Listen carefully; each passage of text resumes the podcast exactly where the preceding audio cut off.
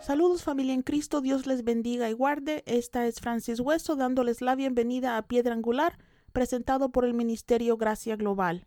Este es el episodio número 3 de la serie Hablando sobre ángeles y demonios. Hoy vamos a estar discutiendo el tema de la influencia demoníaca en la vida de los humanos. Tratar de explicar la influencia de los demonios en nuestra vida es algo complicado, porque desde el principio de la historia humana, Satanás ha tratado de evitar que el hombre tenga relación con Dios. Satanás trató de separar permanentemente al hombre de Dios, haciéndolo pecar. Cuando Adán y Eva pecaron, sus espíritus fueron desconectados de Dios, y por unos cuantos momentos el diablo pensó que había logrado su propósito, hasta que Dios le dio esperanza de redención al hombre a través de la mujer. Vámonos a Génesis capítulo 3 versículo 15. Pondré enemistad entre tú y la mujer, y entre tu simiente y la de ella su simiente te aplastará la cabeza, pero tú le morderás el talón. Desde el momento en que Dios le dio esta promesa a la mujer, Satanás comenzó a tratar de evitar que Dios la cumpliera. Muchas veces trató de destruir la simiente de la mujer. Ejemplos del trabajo satánico tratando de matar al Mesías son los asesinatos de los niños varones en el tiempo de Moisés y luego en el tiempo de Jesús cuando Herodes mandó a matar a los niños menores de dos años. Debido a que Satanás no sabía quién iba a ser el Mesías, influyó en hombres poderosos para destruir a todos los niños, pero la voluntad de Dios fue lograda y Cristo no únicamente sobrevivió a Herodes, sino que también cumplió el plan redentivo de Dios, muriendo en la cruz y resucitando. De hecho, creo que Satanás pensó que había parado el plan redentivo de Dios cuando vio a Cristo expirar, pero lo que él no sabía era que al tercer día de su muerte Cristo iba a cumplir la promesa que Dios le dio a Eva y nuestro Redentor le aplastó la cabeza. Con todo esto uno pensaría que el diablo se hubiera dado por vencido de tratar de interponerse entre Dios y los hombres, pero tristemente ese no es el caso. Satanás y su ejército todavía están tratando de evitar que el hombre sea redimido por la sangre de Cristo Jesús. Hoy vamos a estar hablando de algunas de las tretas que los demonios dirigidos por Satanás usan para evitar la redención del hombre, o al menos tratar de evitarla. La primera que voy a mencionar son las falsas religiones o las sectas falsas. Creo que una de las más eficientes artimañas del diablo para alejar a los hombres de Dios son las diversas religiones. Uno de mis pastores siempre nos decía que todas las religiones van al mismo lugar, al infierno, y yo estoy de acuerdo con eso. Las religiones son la forma que los hombres usan para acercarse a su manera a Dios. Tristemente ninguna religión salva, ninguna religión nos puede llevar al cielo, pues el único camino al cielo es una relación con Cristo. Al hablar sobre falsas religiones, uno de los versículos que nos explican el trabajo de los demonios en ellas es Primera de Corintios capítulo 11, versículos del 13 al 15, y dice: Tales individuos son falsos apóstoles, obreros estafadores, que se disfrazan de apóstoles de Cristo, y no es de extrañar, ya que Satanás mismo se disfraza de ángel de luz. Por eso no es de sorprenderse que sus servidores se disfracen de servidores de la justicia. Su fin corresponderá con lo que merecen sus acciones. A través de la historia humana los demonios se han transformado como ángeles de luz para confundir al hombre, Creo que uno de los mejores ejemplos de esto es el mormonismo. Esta religión fue fundada por Joseph Smith en Nueva York en 1830, después de haber visto a un demonio disfrazado de ángel que le dio primero una revelación nueva de redención y después le presentó unas placas doradas.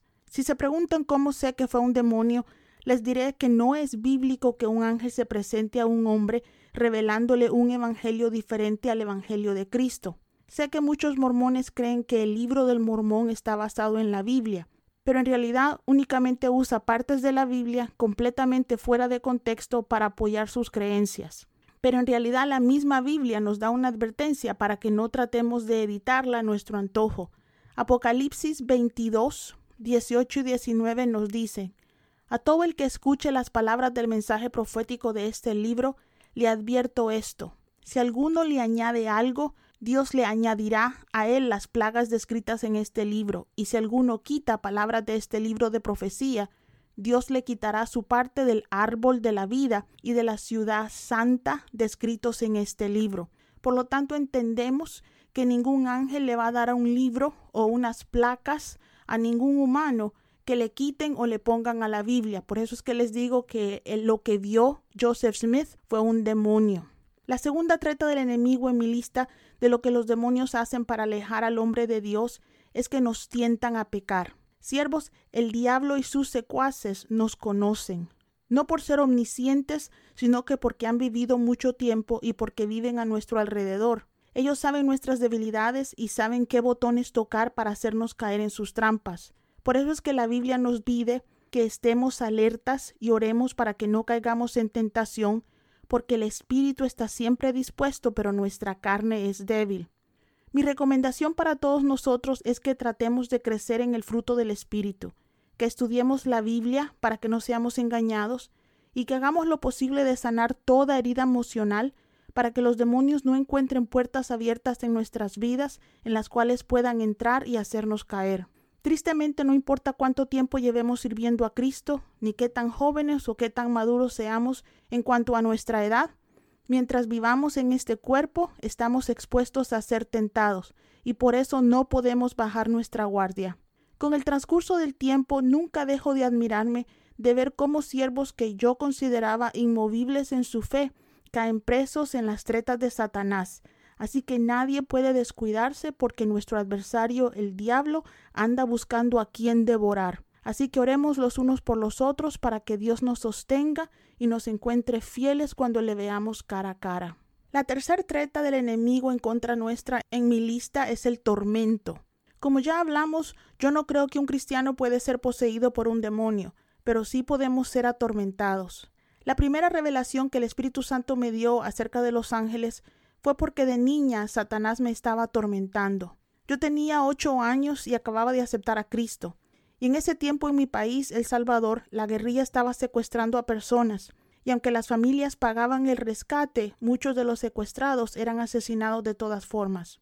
Mis papás tenían un negocio y dos semanas consecutivas nos habían llegado a asaltar con pistolas y nos tiraban al suelo mientras nos robaban. El diablo usó todo eso para atormentarme, diciéndome que la próxima vez que nos asaltaran también iban a secuestrar a mi papá, y ese temor no me dejaba dormir. Pasé noches enteras pidiéndole a Dios que nos ayudara y protegiera a mi papá. Fue entonces que escuché por primera vez la voz del Espíritu Santo hablándome sobre el ministerio de los ángeles. A pesar que no había leído la Biblia porque primero era una niña pequeña y segundo mi familia no era cristiana todavía, el Espíritu Santo me dio revelación que años después encontré en la Biblia. Primero me dijo que usara el ministerio de los ángeles poniéndolos en la puerta de mis casas para que nos protegieran. Me dijo que les hablara con mi boca porque ellos no leen las mentes y que tenía que pedirles su ayuda en nombre de Cristo. Hice todo lo que Dios me dijo y nunca jamás nos volvieron a asaltar. Robaban la farmacia que estaba al lado del negocio de mis papás, robaban la tienda que estaba del otro lado y hasta le pusieron bombas al banco que estaba en la esquina de mi casa para asaltarlo, pero nunca más regresaron a mi casa. Desde el día en que escuché la voz del Espíritu Santo, ese tormento del diablo cesó. Claro que no es esa la única vez que el diablo me ha atormentado, pero gracias a Dios ahora ya no soy una niña que no sabe las armas poderosas que tiene en Cristo. Siervo, no importa cómo los demonios lo estén atormentando, ni qué artimañan usen para tratar de robarle su paz, la Biblia nos dice en Isaías 26:3 que Dios guarda en completa paz aquel cuyo pensamiento en él persevera, porque en él confía. Así que les recuerdo que el diablo y sus secuaces tratan de separarnos de Dios, pero nosotros no tenemos que caer en ninguna de sus tretas. La próxima semana vamos a seguir con la segunda parte del tema de la influencia demoníaca en los humanos. Pero antes de cerrar, quiero darles la respuesta a la pregunta que les dejé como tarea la semana pasada. La semana pasada les pedí que leyeran Primera de Samuel capítulo 16 y me dijeran si el espíritu que estaba atormentando al rey Saúl era de Dios o del diablo, pues el capítulo lo describe como un espíritu malo de parte de Dios. Algunas personas se confunden con esta descripción y no están seguros si ese espíritu es un ángel o un demonio.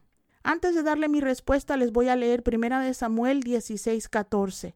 El espíritu de Jehová se apartó de Saúl, y en su lugar el Señor le envió un espíritu maligno para que lo atormentara. La respuesta a mi pregunta yace en entender la naturaleza de todos los envueltos en esta situación.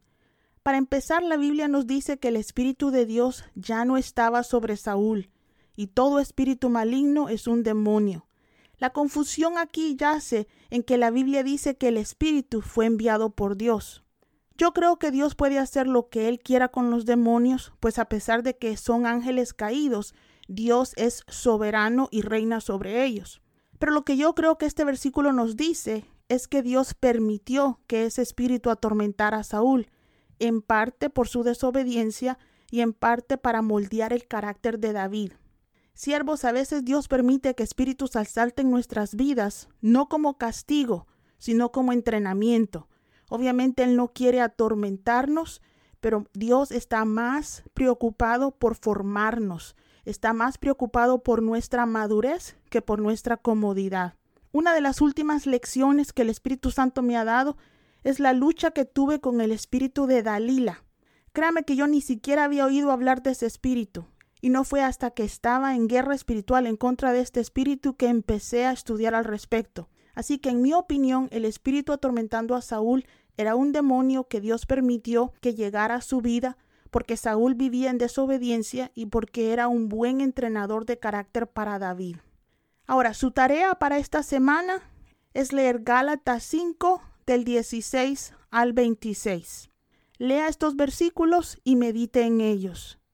Siempre es un gusto compartir un tiempito hablando sobre la Biblia con ustedes. Si tienen preguntas sobre el material que cubrimos o sobre nuestro ministerio, escríbanos a info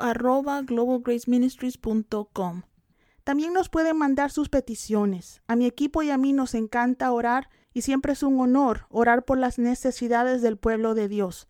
Así que mándenos sus peticiones a info o también pueden mandarlas a través de nuestra página web en globalgraceministries.com. Hasta pronto.